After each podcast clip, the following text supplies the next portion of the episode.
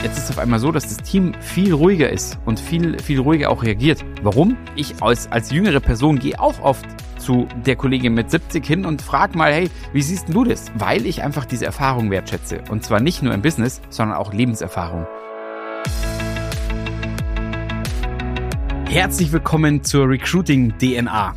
Ich bin Max und ich zeige dir, wie du als Unternehmer herausragende Mitarbeiter findest, diese dann führen kannst und last but not least zur Höchstleistung motivierst.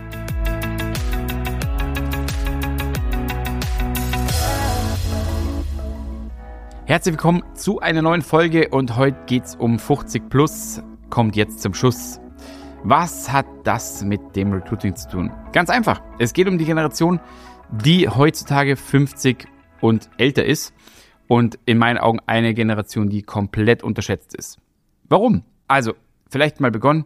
Ich meine, das habe ich schon das eine oder andere Mal erzählt, glaube ich, an der Stelle, aber auch hier ist es so, dass wir bei uns jemand haben oder, oder Kolleginnen haben, Kollegen, ja, die auch an die 60, die eine Kollegin sogar über 70 schon ist. Und Warum ist das gut? Ja, weil ich einfach daran merke, dass es Entlastung bringt und dass einfach oftmals auch dieses Mindset-Thema da ist, dass man sich denkt, so, oh, die passen doch einfach gar nicht mehr ins Team. Aber wenn ihr mal seht, wie, wie cool die drauf ist oder wie cool die drauf sind, dann, tja, Beispiel am Frühlingsfest, das waren diejenigen, die als erstes auf der Bank standen. Da kann man doch nicht sagen, dass irgendwie die Stimmung da schlecht ist. Also auf gar keinen Fall. Deswegen total unterschätzt die Generation. Warum ist es eigentlich so? Die Frage habe ich mir auch gestellt. Antworten darauf finde ich wenig. Ich habe hab einfach auch nur Annahmen, die ich treffen kann. Also erstens mal ist, dass man einfach lieber jüngere Leute für sein Team sucht.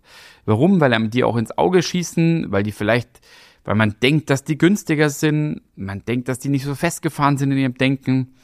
Und wenn ich dann gucke, jetzt kürzlich auch jemand hier gehabt, der 30 war, zum Thema festgefahren. Also diese Person also jemand festgefahreneren hätte ich mir gar nicht vorstellen können. Da merke ich, dass eine ältere Generation total offen ist, weil die machen sich ja permanent genau über diese Sache Gedanken. Dass sie genau sich fragen, okay, was kann ich noch tun oder wie kann ich offen sein, dass ich jetzt noch vielleicht mal einen anderen Job krieg? Und die machen sich wirklich Gedanken. Weil wenn ich mir die anhöre, wenn ich da die Fragen stelle, auch in, in den Interviews, in den Interviewvorbereitungen für unsere Kunden, dann kommt da auch ganz oft, hey, ich will jetzt was Neues, ich will noch was lernen. Ich, für mich, ich habe die letzten 20 Jahre immer das Gleiche gemacht. Ich will jetzt was lernen. Ich will jetzt noch mal irgendeinen Sprung machen. Sei es künstliche Intelligenz, sei es irgendwie mit digitaleren Methoden irgendwie unterwegs zu sein. Die Fragen oder die Aussagen höre ich da immer wieder. Und das ist das, was ich bei einer jüngeren Generation oftmals gar nicht so wahrnehme. Ja, die machen im Endeffekt ihr, die ziehen ihr Ding durch, die gehen schon davon aus, dass das alles schon so ist und wenn es nicht so ist, dann sind sie oft frustriert und sind genervt, dass sie vielleicht noch den, den Ordner am Desktop selber aufräumen müssen, weil es die künstliche Intelligenz noch nicht macht. Jetzt mal übertrieben gesagt. Aber so ist es. Ja, das, und das ist doch schade. Und das erlebe ich halt bei der älteren Generation oder bei, was heißt älter? Nee, es ist nicht älter, sondern bei der Generation, die vielleicht 50 oder mehr sind, dass die einfach auch noch angreifen wollen. Das heißt, die krempeln die Ärmel hoch und sagen, okay, gib her, mach ich. Sehr erfrischend. Also ich kann nur sagen, ich finde das sehr, sehr erfrischend. Das ist sehr, sehr geil. Was spricht eigentlich auch noch, noch mal mehr dafür, auch diese Generation anzusprechen?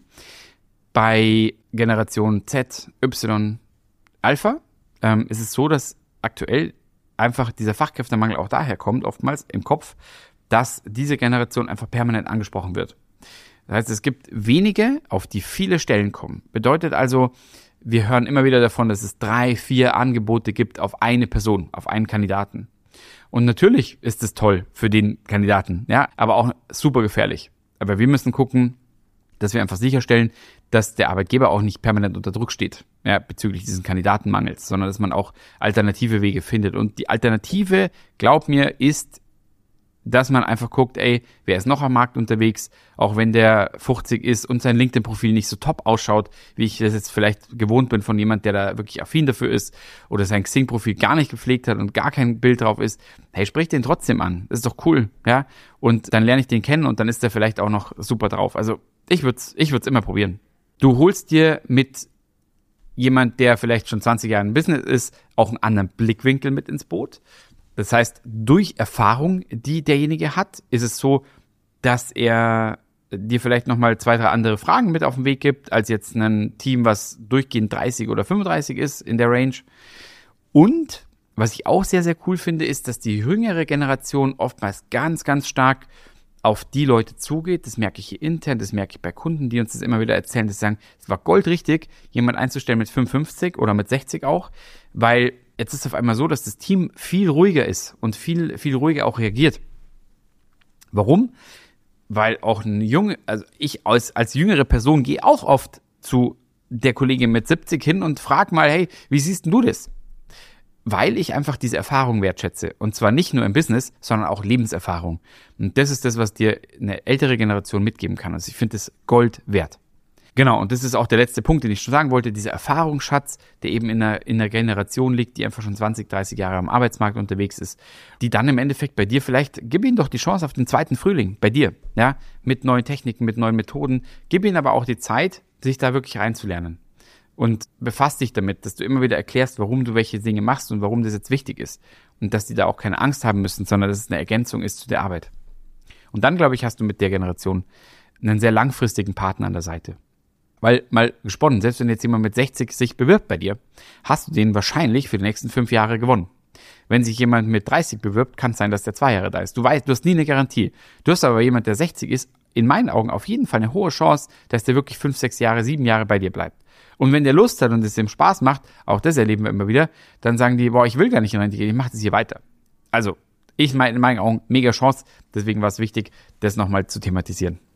Wie kannst du es jetzt also lösen für dich oder was, was, was wären jetzt so Handlungsempfehlungen? Auf jeden Fall LinkedIn, Xing mal suchen machen, wenn, wenn du ein Active Sourcing hast, dass du sagst, hey, ich gehe mal auf die Generation gezielt zu, schreib die an, du wirst sehen, deine Response Rate steigt, es macht Spaß, du kriegst Interviews, du kriegst andere Geschichten, spannend, mega, ja.